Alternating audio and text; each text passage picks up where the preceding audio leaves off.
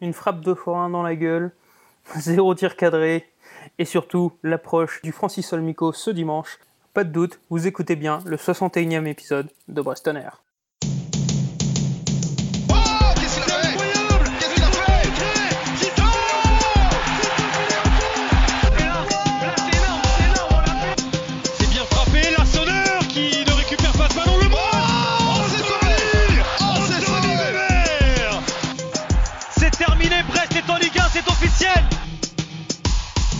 Brestois, Brestoise, on espère que votre jeudi se passe mieux que votre dimanche. Bienvenue pour ce 61e épisode de Brest Air où je suis accompagné comme d'habitude de Yann. Yann, mon cher Yann, comment vas-tu? Bah, Ça peut aller, je, me réjouis en me disant que ce serait possiblement, probablement le dernier podcast sans François, qu'on embrasse en passant. Exactement, Franche qui n'est toujours euh, pas revenu mais qui euh, ne serait tardé puisqu'il va donc passer euh, quelques, quelques, quelques, concours scolaires, je dirais, quelques épreuves euh, scolaires, et ce sera donc terminé normalement en fin de semaine pour un retour dans le podcast normalement la semaine prochaine pour euh, débriefer, on l'espère, la victoire de Brest contre Metz. Mais pour l'instant, pour l'instant pas de victoire de Brest contre Metz, mais plutôt une défaite de Brest à Reims, une défaite comment comment on peut on peut qualifier? On va dire que on enregistre ce podcast le lundi plutôt que le mardi pour passer rapidement à autre chose. Voilà, c'est, on en est là. On en est là dans, dans, dans l'amertume, on va dire, de, de, de, ce, de ce match qui n'a finalement pas vraiment eu lieu, en tout cas de, de mon point de vue. Je pense que parler d'un non-match se justifie largement et plus que lors des matchs face à Nîmes ou Strasbourg, parce que là, ça a été un non-match de Reims également. Ouais, c'était, c'était vraiment pas un, un, beau match de foot en, en règle générale. Oui, c'est ça mise en valeur par ce, par ce but, mais on va, on va en parler un peu plus longuement euh, dans, dans quelques secondes. Il y aura quelques, quelques news, quelques news euh, rapidos, hein, parce qu'il n'y a pas grand chose non plus à ce niveau-là. Et enfin, un peu de, un peu de messe hein, euh, avec Valentin de la Grenat Factory du podcast Engrenage, hein, si, si je dis pas de bêtises, mon cher Yann. C'est ça, qu'on avait déjà eu il y a même pas un mois. depuis, les tendances se sont inversées. Hein. Tout à fait, tout à fait, et on en parlera rapidement en fin de podcast. Mais tout de suite, tout de suite, revenons Revenons sur ce Reims-Brest. c'est nul. C'est pas bien. J'ai bien aimé le. Bah, rien en fait. Ce tragique Reims-Brest, hein, finalement, c'était vraiment une, bouillie de football. J'ai trouvé qu'on avait quand même plutôt pas mal commencé, hein, de manière générale. Je trouvais qu'on avait plutôt le match en, main. Et puis, euh, et puis, bah, ce qui ne devait pas arriver arriva, avec euh, ce but venu un peu euh, d'ailleurs. Euh, un peu un peu surréaliste qui n'arrivera euh, plus jamais dans peut-être dans l'histoire du Stade de Reims. C'était euh, un, coup du sort. Euh, c'est dur et ensuite Brest a, voilà, n'a pas réussi à, à, à, inverser la tendance et s'incline finalement assez logiquement. Hein. Le match, je pense que le match nul aurait été plus logique, hein, mais bon, une fois que, que Reims avait marqué, Reims était dans son élément et, a réussi à faire le dos rond euh, face à une équipe brestoise finalement, un peu comme l'année dernière dans ce même match, qui n'a pas réussi à, accélérer et à, créer des équilibres. On parle du but surréaliste, évidemment on en parle sur la finition, mais toute l'action est surréaliste. Dès le début, je sais plus quel jour, je crois que c'est Chavalrin qui récupère les ballons dans le pied de l'âne avec. Chavalrin qui est à, bah, c'est lui qui fait la, frappe. Hein. Ah bah alors non, c'est pas Chavalrin, c'est l'autre joueur avant. Cafaro Oui, Cafaro qui récupère le ballon, il a 4-5 comptes favorables, c'est du début à la fin. Ouais, vraiment une, bouillie. Je pense que statistiquement ça parle. Hein. Euh, deux tirs cadrés dans le match seulement, les deux sont pour Reims. Euh, bah, il y a le but, hein, donc euh, j'ai du mal à compter ça pour un tir cadré, puisque la phrase de Chavalrin, elle partait allez, en corner, 6 mètres, enfin en 6 mètres ou touche, un des deux. Et l'autre, je, me souviens même plus de l'autre frappe cadrée. Enfin, vrai bouillie. Une frappe de Cafaro, visiblement, à la 65e minute. Mais euh, voilà, pareillement, je ne je m'en souviens pas des masses non plus. Et de toute façon, euh, moins je m'en souviens de ce match, mieux je me porte. Donc finalement, euh, il y a quand même quelque chose de, positif là-dedans. C'est peut-être le pire match possible dans le sens où t'as rien à en tirer. T'as même pas d'enseignement, tu peux, c'est compliqué parce que pour le coup, je pense que c'est l'un des seuls, des, enfin peut-être le premier match de la saison où Brest perd peut-être plus à cause de son de ses individualités qui ont été défaillantes, oui. plutôt qu'un collectif. Euh, pour le coup, euh, je pense que la, quand on fait face à un, tel bloc euh, qui est tellement fort à faire ce qu'il fait, je pense que la, la, différence doit venir des individualités plutôt que, du, du, collectif. En tout cas, quand le collectif ne marche pas, il faut que voilà, il faut que, que ça vienne des individualités. Alors on n'en a pas non plus euh, des tonnes et des tonnes, mais pour pour le coup, Romain Fèvre a peut-être fait son moins bon match de l'année. Il n'a pas été foncièrement mauvais, hein, mais c'est vrai que voilà, on est tellement habitué à un tel standard maintenant avec euh, avec Romain Fèvre qu'on est qu'on est déçu quand voilà quand il y a que quelques quelques passes intéressantes et quelques percées euh, un seul un seul carton de, de, de fesses là qu'il a qu'il a obtenu sur cette justement sur une, une percée euh, plein axe et euh, des joueurs comme comme par exemple Romain Perrault qui n'a pas été à, son niveau habituel. Je pensais effectivement à Romain Perrault qui enfin son pire match depuis très longtemps sur le plan offensif et même défensivement. C'est assez rare et justement tu évoquais la question du collectif. Euh, c'est pour ça que c'est dur de tirer des enseignements, puisque même si Olivier Daglio avait tenté autre chose, les individualités étaient tellement en dessous que collectivement c'était impossible d'exister. C'est-à-dire que individualités n'ont pas été bonnes, le collectif ne pouvait pas être bon. C'est ça qui est dommage. Là, on en reviendra là-dessus. Delaglio a tenté quelque chose, mais on peut même pas savoir si ça a marché ou non, en fait. C'est très frustrant. Et, et je, l'ai déjà dit, mais je trouvais que la première demi-heure était plutôt intéressante.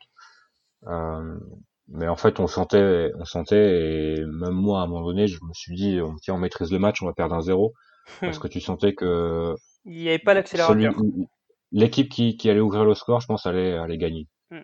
Comme un peu, alors c'était un peu particulier, mais finalement les, les deux buts qu'on prend contre Reims cette saison, c'est un corner direct et, et cette tête, euh, cette tête parce qu'il est au bon endroit au bon moment. Donc euh, voilà, il, fallait, il fallait ouvrir le score ou ne pas prendre de but. Et euh, bah, malheureusement, il y a eu, il y a eu ce, ce, coup de billard un peu, un peu surréaliste et voilà, l'image du match, vraiment une, un match tout à fait brouillon des deux équipes d'ailleurs. Hein. Il n'y a pas que Brest, mais malheureusement, Reims a, a eu la chance de marquer. Peut-être, est-ce que tu as des éléments positifs à sortir de ce match? Peut-être quelques individus? Euh, Bah non, mais encore une fois, je trouvais la défense plutôt, plutôt cohérente. Hein, finalement, on n'a pas été euh, beaucoup mis en danger. Il y a eu une frappe euh, sur un centre de, de, Dia en première période, mmh. où ça passe pas très loin, mais voilà, c'est, je dirais, la seule occasion très très franche de Reims euh, sur, la, sur le match. Et sur cette action-là, euh, il me semble, hein, je suis même sûr que RL couvrait de toute façon par un tacle. Donc euh, de toute façon, c'était improbable qu'il y ait but, même si la frappe était cadrée. Là, tu, as bien l'image en, tête. Et ouais, c'est ça. De manière générale, j'ai trouvé la défense plutôt bonne. Hein, sur ce qu'elle a eu besoin de faire, elle a fait plutôt bien. Mm. Pas eu de, très grosses occasions. Je, on n'a pas les expected goals encore, mais je pense que ça doit être assez infâme des deux côtés d'ailleurs. Et euh, je dirais aussi Aris Belkebla que j'ai bien aimé.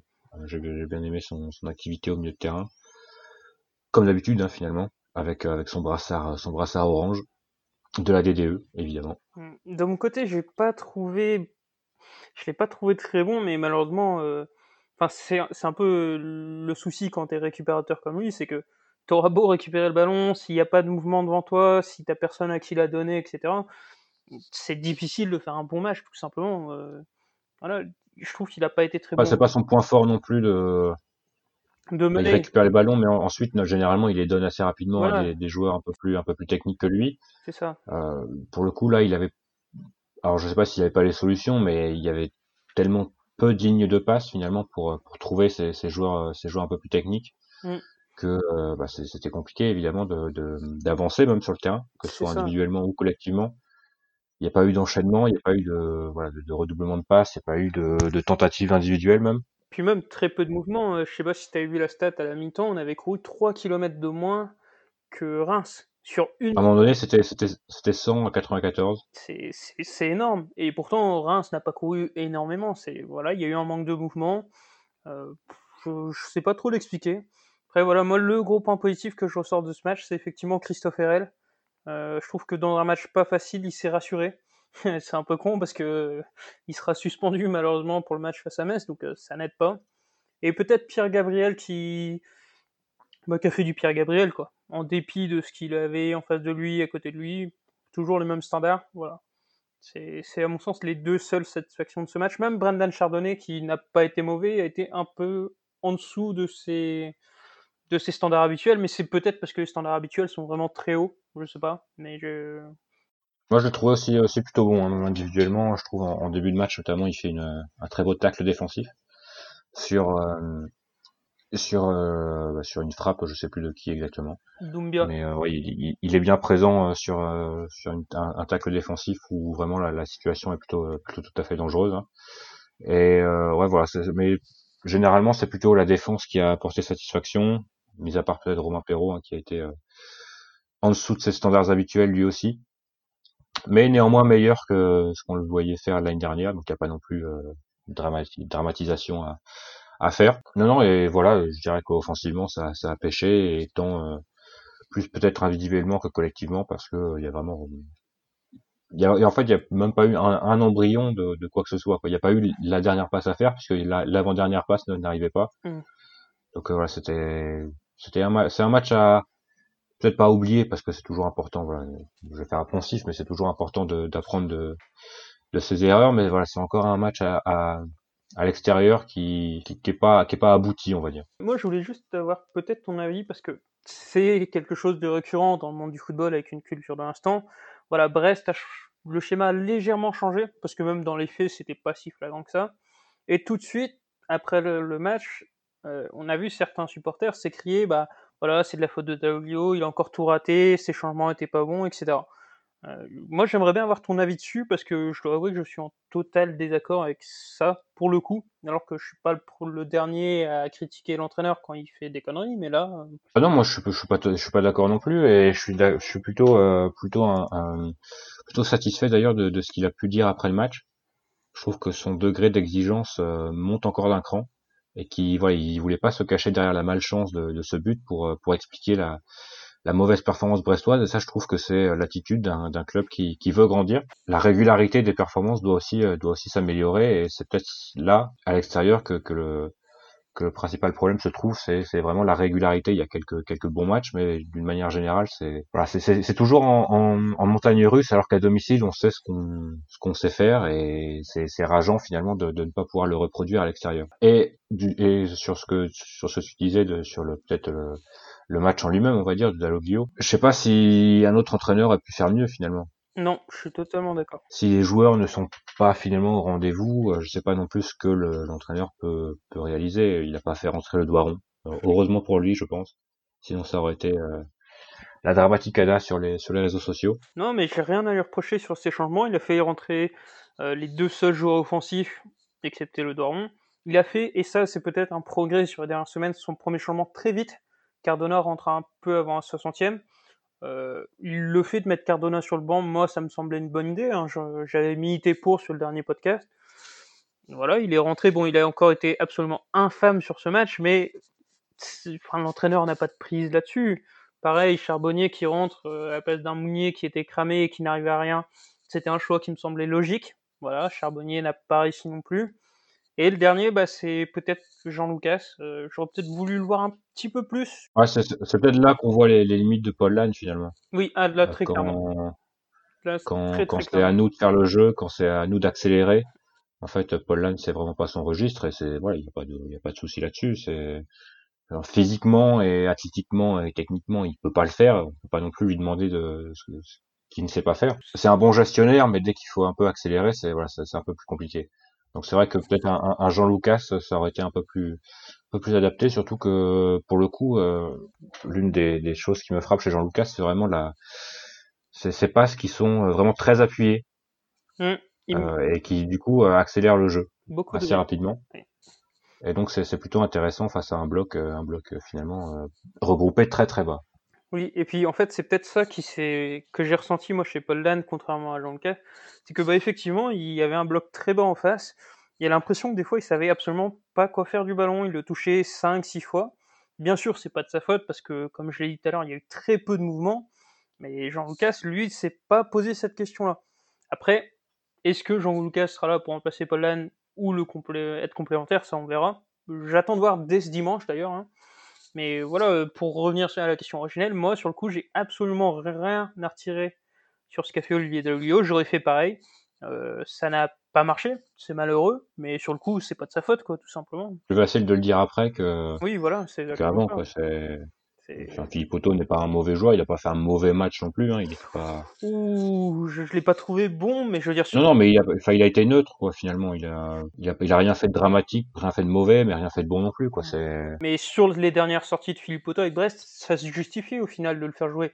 Bah, j'aimerais bien avoir ton impression là-dessus, mais c'était même pas la déception qui était après, qui était présente après le match. C'était, je sais pas, il y avait un, je sais pas, je m'en fous, c'était pas je m'en foutisme non plus, mais c'est vrai que c'était assez étrange le fait que finalement il n'y avait pas de frustration parce qu'on avait l'impression de ne pas avoir joué. On, on l'a globalement vu venir de très loin, c'est-à-dire après la 50e minute, on a compris que la fin de match, ça serait Ah oui, bah, que, qu'on pouvait jouer trois heures pendant et qu'on marquerait pas un but, quoi. C'est, c'est ça qui était un, un peu terrible. et que Reims ne marquerait pas un autre non plus, sauf sur un, un nouveau, un nouveau coup du sort. Mais voilà, on l'a tellement vu venir qu'au final, bon, Juste un point d'interrogation peut-être sur, euh, peut-être, bah, peut-être justement que les, les, mauvaises performances individuelles, alors c'est, c'est pas une, pas une affirmation, c'est une supposition, mais que ça arrive avec une certaine fatigue, parce qu'il y en a beaucoup qui arrivent au même moment en fait.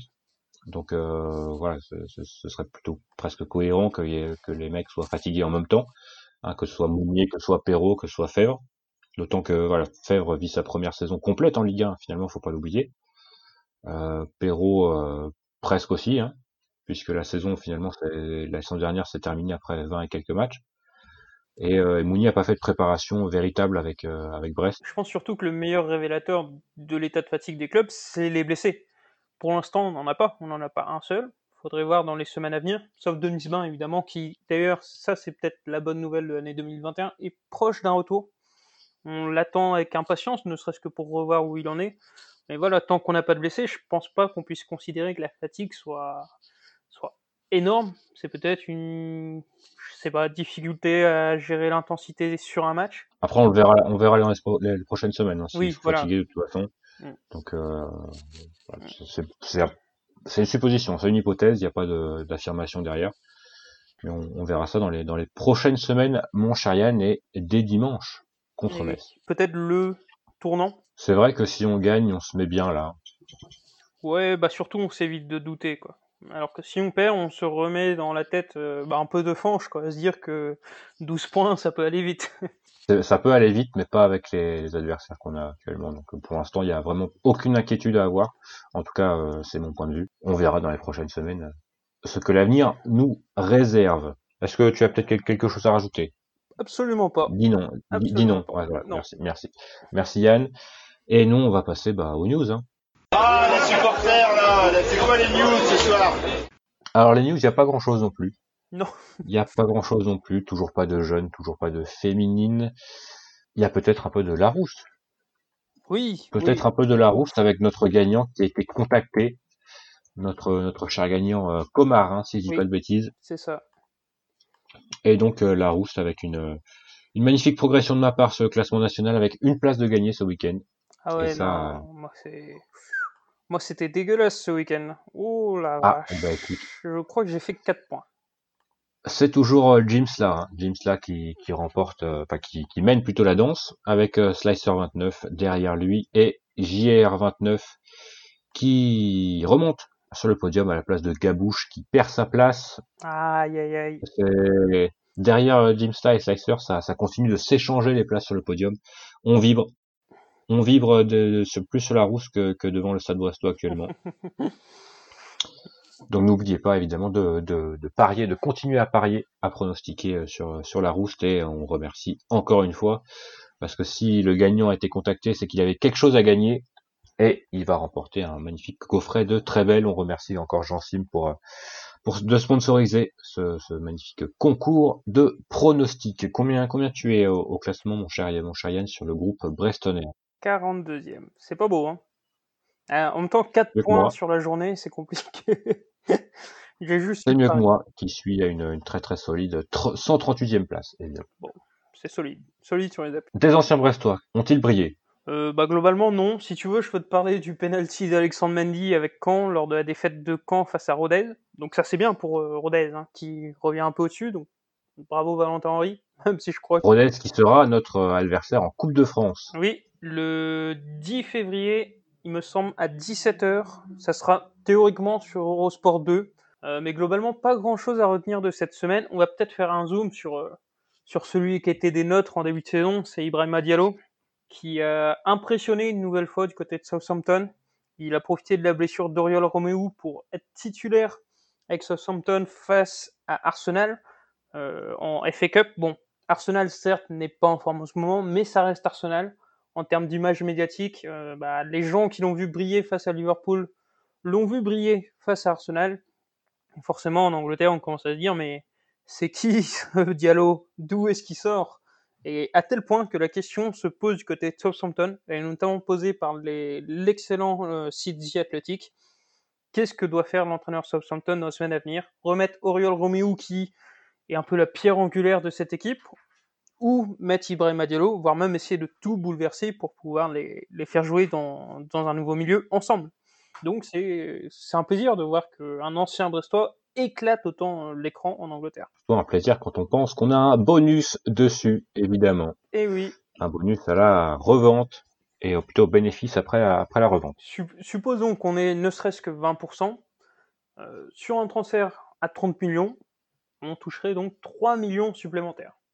Après, on n'y est pas encore. Hein. Il a joué pour, au final très peu de matchs pour l'instant avec Southampton, mais commence à les enchaîner? Donc, euh, on se démarre comment ça, on se souvient comment ça avait démarré avec Brest en Ligue 2. C'est quand il avait enchaîné après la 19e journée que là, on s'était rendu compte qu'il y avait un petit truc. Finalement, à l'allure où ça va, et étant donné le contexte anglais, je pense que s'il part, ce sera beaucoup plus que 30 millions. Oui. Donc, euh... bah, surtout que Southampton a cette réputation d'avoir des. Ah oui, Ricky Lambert, 40 millions. Oui, c'est ça, et puis même de sortir beaucoup de très bons joueurs. Euh, on pense à Sadio Mané, évidemment. Ah même, on peut parler de Gareth Bale, Théo Walcott. Oui, Gareth euh. Bale, Théo Walcott, voilà, c'est...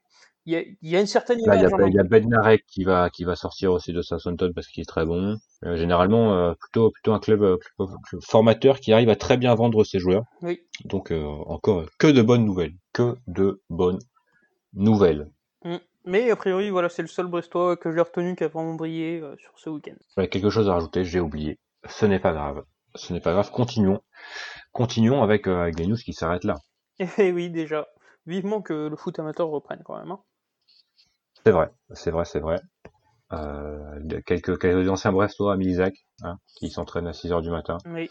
Notamment euh, Cédric Fabien qui est passé sur un, un reportage France 3 et c'est Fabien qui disait que, évidemment, en tant que boulanger, se lever à 6 heures, c'était presque une grasse matinée pour lui. c'est avec Fabien qui ne perd pas son sens de l'humour, évidemment, ce, le, buteur légendaire de ce match contre Châteauroux. Châteauroux, lointain souvenir. Hein, lointain souvenir. Ça, ça, ça sent la Ligue 2 Châteauroux et Brest qui est en Ligue 1, hein, évidemment. Et Brest qui va affronter, euh, qui va affronter Metz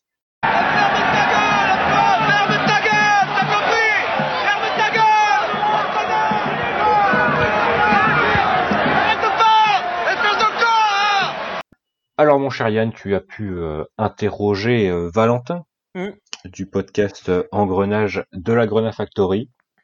Oui. Je vais te, te laisser avec, avec lui pendant une, une petite dizaine de minutes, hein, si je dis pas de bêtises. Et ensuite, bah, on va on va retrouver vous allez nous retrouver plutôt avec Yann pour discuter un peu de, de ce Brest-Metz plutôt côté brestois. À tout de suite. Alors justement, le dernier match entre Brest et Metz, c'était il n'y a pas si longtemps que ça. C'était mine de rien le 29 novembre, donc il y a à peine deux mois. Il y a deux mois, on avait déjà reçu Valentin du podcast Engrenage. Aujourd'hui, on reçoit de nouveau Valentin du podcast Engrenage. Quelle surprise, quel happening et oui, les grandes surprises. Après, ça nous avait bien réussi au match aller, puisque Brest l'avait emporté 2-0. Donc... Du coup, je vais quitter cette interview dès à présent. Merci euh, pour ton invitation, Yann. Ça m'a fait très plaisir de participer.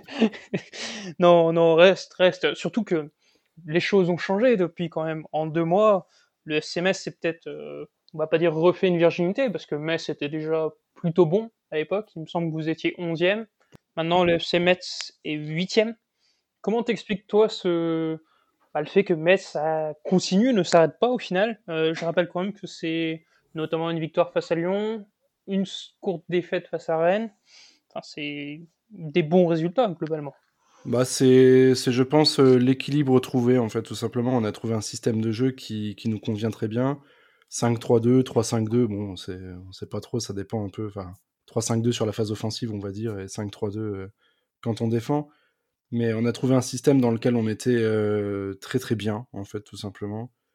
dans lequel on peut regarder, comme on l'a dit dans notre podcast qui sort aujourd'hui, qui, est, sorti au moment où on parle du coup, mais on a trouvé un système en fait qui nous permet de regarder chaque équipe vraiment droit dans les yeux. Enfin, chaque équipe, peut-être pas le Paris Saint-Germain, ça, ça, on verra bien. Mais on a peur, on n'a plus peur en fait comme, comme on l'avait avant. En fait, c'est un, un, peu bête, hein, mais c'est vraiment. je pense qu'il y, a eu un déclic, il y a une prise de confiance en fait dans, dans, ce système qui marche bien, qui nous a donné des résultats contre des clubs qui étaient mieux classés que nous au moment où on les affrontait. Je pense notamment à Montpellier, je pense à, à Lens, par exemple, qu'on avait battu. On était très très contents d'avoir ah, battu Lens. Quel plaisir, ça. Toujours un plaisir. Euh, Lyon, bien évidemment. Lyon, c'est incroyable. Hein. Euh, gagner à Lyon, enfin, nous, la dernière victoire à Lyon, c'était en 2008. C'était en Coupe de la Ligue ou un truc comme ça. Donc, bon, ça, ça valait pas grand chose. Quoi. Mais euh, là, on sent qu'on a, un système qui est, très très fort et malgré les, nombreux absents, ça, on va en reparler on arrive toujours à s'adapter, euh, à s'adapter en fait à, l'adversaire et à, et annihiler en fait euh, ses idées de jeu et, à imposer entre guillemets notre notre style de jeu qui nous réussit plutôt pas mal. Et justement, ce style de jeu, c'est quoi? C'est quelque chose de plus offensif que la dernière fois, basé sur la possession, ou on est plus sur quelque chose, sur les fondamentaux, tout simplement? Non, non, c'est vraiment, c'est vraiment pas basé sur la possession du tout. Hein. C'est c'est basé toujours globalement sur, sur la contre-attaque, mais avec une assise défensive qui vraiment a encore pris encore plus de confiance par rapport, par rapport au match contre vous fin novembre. Mais en, soi, le plan n'a pas, pas trop changé, hein. c'est, à peu près la même chose.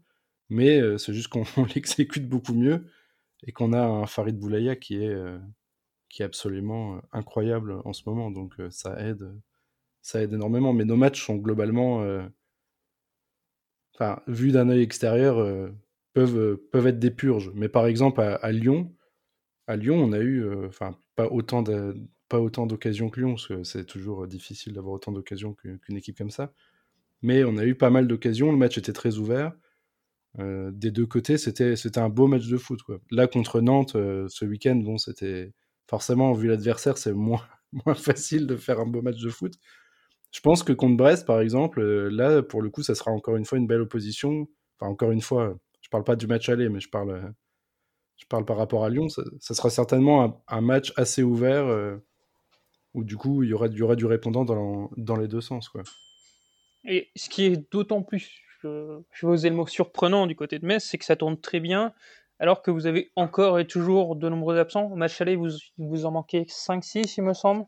Là, sur ce match retour, vous avez toujours beaucoup de titulaires absents ah oui, bah, toujours, euh, toujours les mêmes. Hein. Ibrahim en attaque, euh, liste à laquelle s'ajoutait Opa Ngate, qui était son attaquant, euh, enfin qui était l'attaquant B, enfin B non, même pas parce qu'il jouait ailier, donc qui était la, solution de repli d'Ibrahim de, Agnan, qui n'est pas là non plus. Leia Izeka qu'on a recruté en joker médical ne sera pas là non plus. donc bon, on a aucun, enfin le seul attaquant de pointe qu'on a, c'est Ambrose techniquement. c'est quand même assez catastrophique. Mais euh, ouais, rien que sur ce poste offensif, euh, se priver de ces trois joueurs-là, bah, même les Izeka qui, pourtant fait pas, enfin qui là sur ces deux derniers matchs performe, mais on n'en attendait pas grand-chose. Mais euh, là, on se dit, c'était bien adapté, bah là, il sera pas là, donc il va falloir faire autrement. On a toujours Wagner qui, revient d'un an et demi sans jouer, donc c'est compliqué. Mais euh, bon, bah là, il sera certainement titulaire, en toute façon, donc euh, ça sera à lui maintenant de prouver, euh, de prouver ce qu'il peut valoir. Au milieu de terrain, on a les trois titulaires qui seront pas là. Donc Maïga, Pajot et Endoram, enfin les trois titulaires en temps normal, hein, bien évidemment, qui n'ont jamais été alignés une fois ensemble, les trois cette saison. Hein. Ça, n'est jamais arrivé. Mais Maïga, peut-être de retour, parce qu'il a, il a contracté la Covid, donc peut-être de retour, mais normalement non, je pense pas. Donc pareil, on va jouer bah, encore une fois avec Victorien Gban, qui a été pas mauvais pour le coup euh, contre Nantes, donc bon, ça va. Et sûrement Pape Matarsar, qui est un jeune de 18 ans, qui, nous vient de Génération Foot, euh, le centre de formation du FCMS au, Sénégal, qui a montré de très belles choses d'ailleurs contre Nantes, donc on espère euh, une récidive. Et en défense, on a, on a Kiki Kouyaté, qui, est vraiment la, plaque tournante hein, de, de, cette équipe. Enfin, de la défense en tout cas, qui, captait vraiment tous les ballons, qui, est suspendu aussi, donc pareil. Et Thomas Delaine, qui est euh, incertain. On ne sait pas trop s'il sera là ou pas. Donc pareil, Thomas Delaine qui, qui, était monté vraiment en puissance dans ce, dans ce 5-3-2 euh, qui lui convenait parfaitement parce qu'il y avait moins de tâches défensives, plus de tâches offensives et il, s'y trouvait vraiment là-dedans. Donc là, bah, il va falloir faire 100 aussi. Euh. C'est toujours de l'adaptation, mais Antonetti, j'ai l'impression, a plusieurs recettes, plusieurs recettes magiques qui font que pour l'instant ça fonctionne. Quoi, tant mieux pour nous, on va dire plusieurs recettes en dehors de se friter avec le premier lambda qui passe en tribune, bien sûr. Ah bah ça c'est ça c'est la patte Antonetti. Je veux dire tout le monde tout le monde l'attend pour ça. Nous franchement c'est un peu ce qui égaye euh, la vie des supporters parce qu'on est en huis clos, on fait la meilleure saison de l'histoire de enfin de l'histoire récente du club euh, des, des 20 dernières saisons clairement quoi. Donc on peut même pas aller au stade donc euh, avoir un petit peu d'Antonetti qui gueule sur sur les Lyonnais, sur Rudy Garcia, sur, euh, sur Cardinal, c'est, c'est que du bonheur, quoi, forcément. De manière très claire, c'est quoi les objectifs de Metz sur ce match? Les objectifs de Metz, je pense que c'est, je pense que c'est de gagner. Hein. Je, pense je pense maintenant que tous les matchs. Euh, enfin, je pense qu'Antonetti, lui, il fait pas de, fait pas de concessions. C'est pas comme dans The 5 Coach qui disait c'est pas notre championnat, c'est notre championnat. Là, je pense que l'objectif, c'est de prendre les matchs un par un. C'est un peu con de dire ça, hein, mais de les prendre un par un et de et de les gagner, quoi. Après, on va pas dire on va à Brest on, pour faire match nul. Enfin, on va à Brest, on gagne. Et, si on fait match nul, bah tant pis, on aurait fait match nul. Quoi. Mais, je pense que l'objectif, c'est de gagner. Nous, c'est ce qu'on attend en tout cas. Bon, même si on sait que ça va être difficile avec encore deux absents en plus. Mais euh, je pense que l'objectif du coach, c'est quand, même, quand même de gagner dans tous les cas. Et si on va sur, plutôt sur le subjectif, toi, si tu avais un pronostic pour ce match, ça serait quoi? Je rappelle qu'au match aller, tu avais annoncé un 0-0. Oui. Euh, non, moi j'ai annoncé dans, notre propre podcast 1-1, donc je vais rester sur 1-1. Euh, un but chacun, c'est voilà, ça sera bien. Nous, avec les absents qu'on a, je ne m'attends pas forcément à plus. Brest, euh, c'est vraiment un club qui nous réussit pas, de toute façon. C'est clairement le chat noir des dernières saisons, donc donc 1-1, euh, ça sera très bien. même si on perd, de toute façon, on est huitième, on, est quasi maintenu. Euh, honnêtement, j'en ai plus rien à foutre. on, pourrait, perdre tous les matchs contre les, les, clubs du ventre bouc, ça m'inquiéterait pas. Tant qu'on gagne les matchs contre Dijon, euh, Dijon, Nîmes et Lorient, le reste, le reste, je m'en fous maintenant. C'est que du bonus. Et Lens aussi, bien sûr. Et Lens, vrai toujours lance, quand même. Très bien. Très bien. Bon, bah, si, si ça te dérange pas de perdre, nous, on va prendre les trois points, hein, si ça te dérange pas. non, mais quand même, après, euh, après, si on peut quand même, tu vois, faire un partage, quoi, 3 et 3 à la rigueur, tu vois, vous avez pris 3 à l'aller, on prend 3 au retour. Comme ça, les choses sont, sont bien établies, quoi. C'est ce, ce qu'on avait fait, je crois, enfin, la, saison de Ligue 2 où on monte. Euh.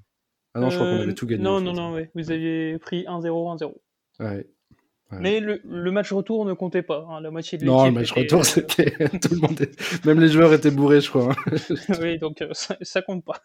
J'ai l'image de, j'ai l'image de vos, de vos joueurs là. Euh, comment il s'appelait Quentin Bernard, je crois, qui, qui faisait des snaps. C'est ça, non? Oui, oui, c'est ça. Qui faisait des snaps complètement loufoques avant le match. c'est n'importe quoi. Les mecs, ils sont venus en touristes complets, quoi. Ça faisait des barbecues sur le terrain, je suis sûr, la veille, au niveau de la reconnaissance. Quoi. Bah sur ce, sur ce bon souvenir, en tout cas, on, on, va te remercier de nous avoir donné un peu de ton temps. Bah, on te souhaite un bon match et puis bah on espère pouvoir se dire à l'année prochaine. J'ai assez peu de doutes dessus, mais oui, je pense que ça devrait aller. À part si, à part si on est promu en Super Ligue européenne, sait-on jamais sur un... sur un coup de sur un coup de magie, pourquoi pas. Mais oui, je pense qu'on se retrouvera en Ligue 1 l'année prochaine. Et je l'espère en tout cas. Pour pouvoir faire un, pouvoir faire enfin un déplacement à Francis Leblé, ça serait plutôt sympa. Eh bien, merci. Merci à toi, mon cher Yann, et merci à, Valentin, évidemment. Toujours intéressant d'avoir le, point de vue des, supporters adverses à chaque, euh, à chaque opposition. Et euh, généralement, c'est plutôt une, quelque chose que vous appréciez également. Donc, euh, c'est plutôt tout à fait positif. Côté brestois, Christophe Herel sera absent, suspendu, et comme nous l'a dit Valentin, il y aura deux absents également côté côté Messin, avec supplémentaire évidemment, puisque de, de, on va dire, avec euh, donc euh, Aaron Leia Izeka, qui euh, a été buteur. D'ailleurs, si je dis pas de bêtises contre contre Nantes. Mm, c'est improbable. c'est vrai que c'est c'est fou, c'est fou, c'est fou. Et euh, qui, qui est l'autre J'avais l'onglet ouvert, évidemment, je l'ai perdu. C'est fabuleux. Et Kiki Kouyaté. Tout à fait qui est un défenseur central, hein, si je dis pas de bêtises, ça. ou un 6, C'est défenseur central. à côté de, de, de, de, de, de Bronze, Dylan Bronze. c'est justement la grande nouveauté entre avec Metz. Euh, la dernière fois qu'on les a joués, c'était une victoire assez confortable chez eux, 2-0. Euh, Metz était, il me semble, en 4-3-3 ou 4-4-2, peu importe. La grande nouveauté, c'est que maintenant Metz joue en 3-5-2. Et ça leur donne une assise beaucoup plus solide, c'est ce que nous a dit Valentin.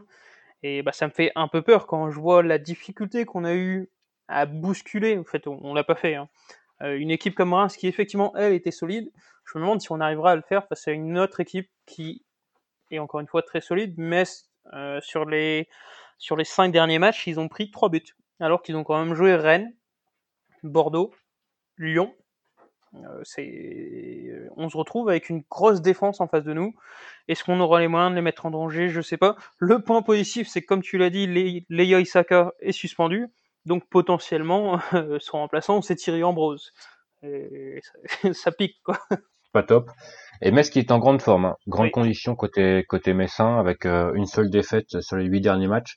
Mm. C'était à, à Rennes, donc euh, rien de rien d'affamant côté côté euh, côté messin et des victoires plutôt convaincantes, hein, même même contre Lyon. Alors même euh, ouais, il y a quelques quelques grosses occasions lyonnaises, mais d'une manière générale, c'était quand même assez convaincant cette, euh, cette- ce match contre contre Lyon avec euh, beaucoup de, de grosses occasions et notamment un Farid Boulaya tout feu tout flamme. D'ailleurs, ce Mm. sera peut-être l'homme l'homme à surveiller Oh oui, à oui. côté messin, puisque voilà, il, il, c'est peut-être l'un des meilleurs joueurs de Ligue 1 actuellement, un peu à la manière de, de Romain Fèvre. Quand Farid Boulaya va, tout va côté messin, Mm. et il n'avait pas été contre contre Brest à, à l'aller, donc euh, ça a peut-être euh, peut-être joué sur euh, sur le résultat final. Et une, une solide victoire hein, contre bon, contre un Nantes euh, contre un Nantes euh, comment Domenech. ouais, très très brouillon, mais néanmoins faut quand même faut quand même gagner 2-0. Hein, c'est, c'est, Oui. faut, faut les mettre les deux buts face à un adversaire qui met le bus. Et ils n'ont concédé absolument aucune occasion également. Donc, euh, donc méfiance, grosse méfiance parce que Metz est en grande condition. Metz qui, alors, euh, si je calcule bien, la dernière fois qu'ils ont eu la, la, la majorité de la possession du ballon, c'était le 18 octobre. C'était contre Angers. Depuis, euh, on était sur du, du, du 42, du 32, 44, du 38, du 37, du 44 encore une fois. Donc, il est plutôt euh, logique et, et, et intelligent de dire que Brest aura le ballon face à cette équipe Messine et que donc euh, il y aura des, des dangers sur les sur les contre-attaques, notamment d'autant que voilà ce, ce nouveau système en, en 3-5-2 avec des, des, des, des, pistons qui sont finalement faits pour ça. Hein les, euh, les, les Delaine et les Udol. les Udol, euh, 111 évidemment de l'autre bord. C'est vraiment. Parce que euh, Del- Delaine devrait être toujours blessé a priori. hein. Euh, 8 blessés quand même, hein, côté, et côté de Metz, c'est énorme. hein. C'est énorme, mais ça continue de gagner. Donc c'est Oui, ça qui est c'est assez, ça qui est- assez fou. Avec euh, plutôt un, un nouveau un nouveau système que, que Frédéric Antonetti a plutôt bien trouvé. Et tu parlais à l'aller d'un Ukidja qui euh, qui était excellent cette saison. Ça n'a pas ça n'a pas- ça n'avait pas été le cas au match aller. Bah, pourvu que pourvu que ça ça se reproduise. Oui, et bah justement, tu évoquais le fait qu'on ait le ballon. Euh, du coup, c'est un peu le même débat que la semaine dernière. Jean Lulu, Qu'est-ce qu'est-ce qu'on fait techniquement? Est-ce qu'on reprend le 4-4-2 qui n'a pas besoin du ballon pour être efficace? Ou est-ce qu'on fait ce que Olivier Dalglio a visiblement voulu faire ce week-end Ça s'est vu sur le début de match, c'est-à-dire on remet Romain Fèvre dans l'axe et on essaye de poser le pied sur le ballon. Alors déjà, première bonne nouvelle, hein, puisque si on a le ballon et que Christophe Ferrel est suspendu, ça veut dire que Jean-Kévin Duverne sera dans son élément. C'est vrai. Euh, donc on aura un premier relanceur plutôt plutôt intéressant. Malgré cela, c'est vrai que euh, défensivement, du côté des transitions, c'est là que que Jean-Kévin Duverne euh, peut faire peur. Pêche. Donc euh, c'est c'est sûrement une euh, un couteau à deux lames. hein. Euh, ça va être ça va être de ça va être intéressant en tout cas de le voir parce que bah, voilà il a perdu sa place donc euh, c'est le moment pour lui de faire les performances nécessaires pour le récupérer s'il veut le faire et euh, justement les, les suspensions comme ça ou les ou les blessures c'est l'occasion idéale pour euh, quelqu'un qui a été mis de côté sur le banc de retrouver sa place de titulaire ou de montrer en tout cas qu'il a qu'il a le niveau pour la récupérer. D'autant que tu en parlais Denis Bain est sur le chemin du retour. C'est un constat qui peut peut-être également euh, s'imposer à Erwin Cardona. C'est à voir, hein, mais je pense que la performance de Romain Filipotto ce week-end ne légitimerait pas une nouvelle titularisation. Donc pourquoi pas Cardona titulaire dans l'axe? Après, comme j'ai dit, il a fait une rentrée absolument infâme, donc c'est un peu dur de, de voir ce qu'on va faire, mais c'est voilà, c'est un peu la surprise. Ça faisait quelques semaines où on savait ce que le Stade Brestois allait mettre, globalement ce que le Stade Brestois allait proposer. C'est pas le cas là ce week-end. Moi, je me demande quelle composition on aura, qu'est-ce qu'on aura. Est-ce qu'on aura enfin Jean Lucas au moins une demi-heure, puisque au final il n'aura joué que deux fois un quart d'heure. Je, m'interroge. Je, pense que Jean Lucas peut faire énormément de bien sur la demi-heure qu'on a vue, hein, comme tu l'as dit. Euh, même il y a une vision de jeu qui peut faire énormément de bien. Donc, moi, je, allez, J'espère ne pas avoir le répété trop souvent, mais j'attends de le voir titulaire. Encore une fois, si on a le ballon, c'est vrai que si on fait face à un groupe, euh, encore une fois, euh, regroupé dans sa moitié de terrain, c'est sûr que accélérer le jeu, ce sera pas de trop. Maintenant, c'est vrai qu'on a maintenant plus de certitude à domicile hein, qu'on a à l'extérieur. Donc euh, là, on n'a pas trop de d'inquiétude sur le fait qu'on se crée des occasions ou pas même si voilà, ça, ça arrive aussi de, de, de, se trouver totalement, notamment contre, contre Strasbourg. Strasbourg qui était, qui était, il faut le souligner, dans la même disposition tactique que Metz. C'est ça, et finalement c'est un peu le, le même style d'équipe. Hein. Oui, oui, c'est peut-être le côté inquiétant. Côté positif, parce qu'on va essayer d'être positif, c'est que globalement Brest n'a jamais enchaîné deux mauvaises, très mauvaises performances à la suite cette saison. C'est vrai, c'est vrai, c'est vrai, et c'est quelque chose que j'avais noté. Euh, c'était après quel match? C'était après euh, Strasbourg. Enfin, c'était non, non, c'était après encore. Mais c'est vrai que généralement, après un, c'est peut-être dans le bilan d'ailleurs. Après un, mauvais match, généralement la, performance est, plutôt intéressante. Après, généralement, c'est vrai que les, mauvais matchs se passent à l'extérieur, donc logiquement, le match suivant se passe à domicile et à domicile on est, on est plutôt bon. Donc euh, c'est vrai que c'est pas non plus euh, une observation euh, excessivement compliquée à, à, à, trouver. Après, voilà, si on replace aussi sur un, de manière plus pragmatique sur le plan comptable, ce match-là, moi je le qualifie de tournant dans le sens où si on le gagne pas, quoi qu'il arrive, on sait qu'on ne fera pas top 10, à mon sens. Euh, si on le gagne, on peut encore espérer un top 10, mais surtout si on le gagne pas, bah, ça ferait quand même une série de 4 défaites consécutives. Euh, globalement, depuis le match nul à Lyon, on fait des belles perfs, mais on prend pas les points. Je pense comme toi qu'on, je veux pas dire qu'on est déjà maintenu, mais quasiment mais ça serait bien de pas jouer au con, de pas se faire peur et on l'a dit en début de saison, on répète depuis quasiment à chaque épisode, c'est l'objectif c'est de faire mieux que la saison passée. Euh, si on ne gagne pas ce match-là, on se retrouverait potentiellement 15, voire ouais, 15e. Ça serait en dessous des objectifs. Ouais, pour l'instant, une, une série de trois défaites consécutives avec Rennes et avec, avec Paris dans le, dans le lot, c'est pas dramatique. Non, non. C'est vrai que si on passe à, à, à 4, euh, quatre défaites consécutives avec euh, Metz. et avec euh, Là, c'est vrai que c'est c'est un peu plus ça fait c'est un peu moins beau sur le sur le tableau de bord. C'est ça. Malheureusement, Fanch n'est pas là pour nous dire que attention, les adversaires se rapprochent, etc. Mais non, non il va, il va, il va nous dire on va descendre. Oui. Il aurait dit on va descendre. oui, c'est vrai.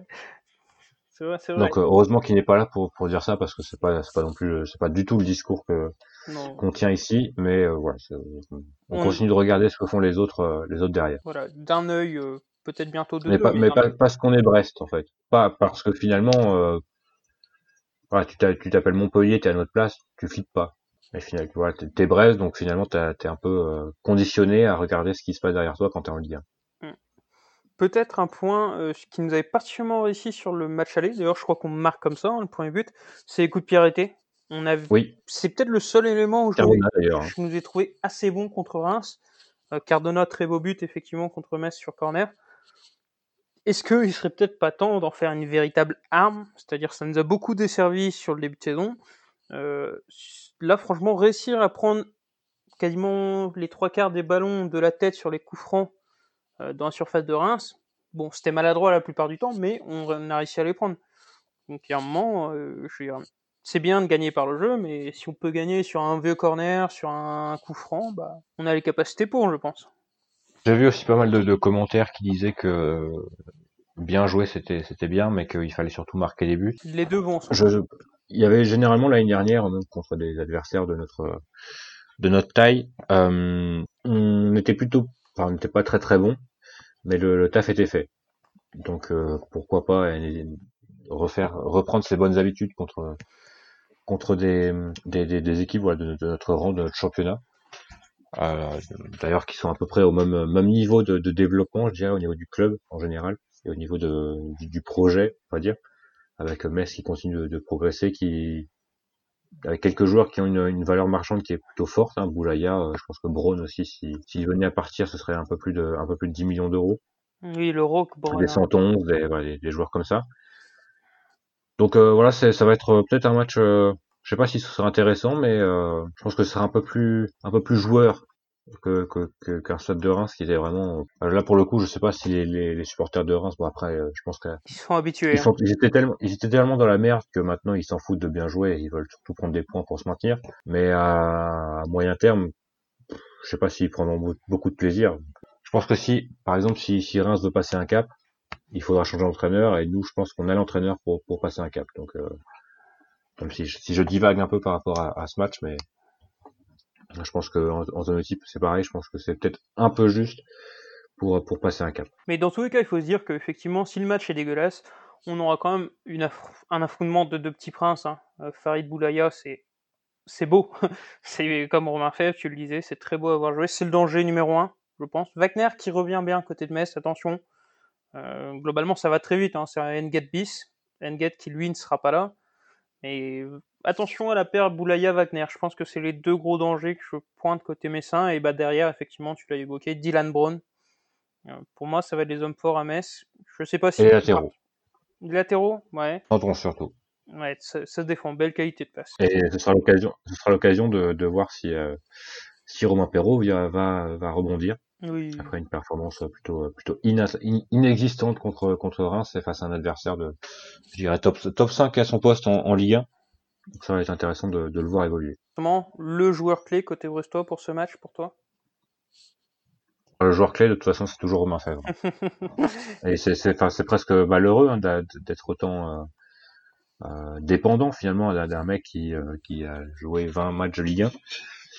Mais c'est vrai que bah, on l'a vu contre Reims hein, dès que dès qu'il est un peu moins bien, c'est tout le jeu collectif qui en pâtit. Donc euh, voilà, c'est Romain Fèvre, toujours, toujours Romain Fèvre. Et Jean Lucas peut-être s'il joue. Pour ne pas faire doublon, moi je dirais Jean-Kévin Duverne pour les raisons que tu as évoquées tout à l'heure. C'est peut-être le match de la dernière chance pour lui sur cette saison. Possiblement, effectivement.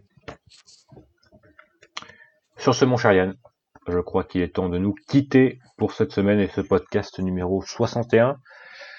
On va vous dire un bon match. Et en oui. tout cas, un meilleur match que dimanche dernier.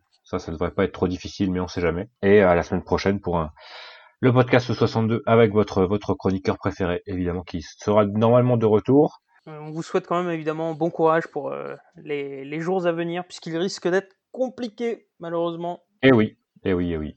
Évidemment. Euh... Est-ce que des fois tu, tu penses à, au, au, au retour au stade? Genre tu, tu penses, tu bah, penses? Je suis souvent triste à l'idée de me dire que je ne verrai jamais Romain Fèvre dans le stade. J'avais jamais pensé ça comme ça. C'est vrai que moi, des, des fois, je, je, pense à, à, mon retour au stade et, et j'ai des frissons. Tu vois. Même, même rien que le fait de, de regarder les matchs avec des spectateurs, avec de, de, du bruit autour, du bruit pas, évidemment, du, du bruit euh, pas, pas, enregistré, quoi. Parce que voilà, c'est un peu ridicule, mais on, on a, y a, ça, ça, frissonne, ça frissonne, les, les poils qui s'hérissent. Hein. Donc, euh, vivement, vivement.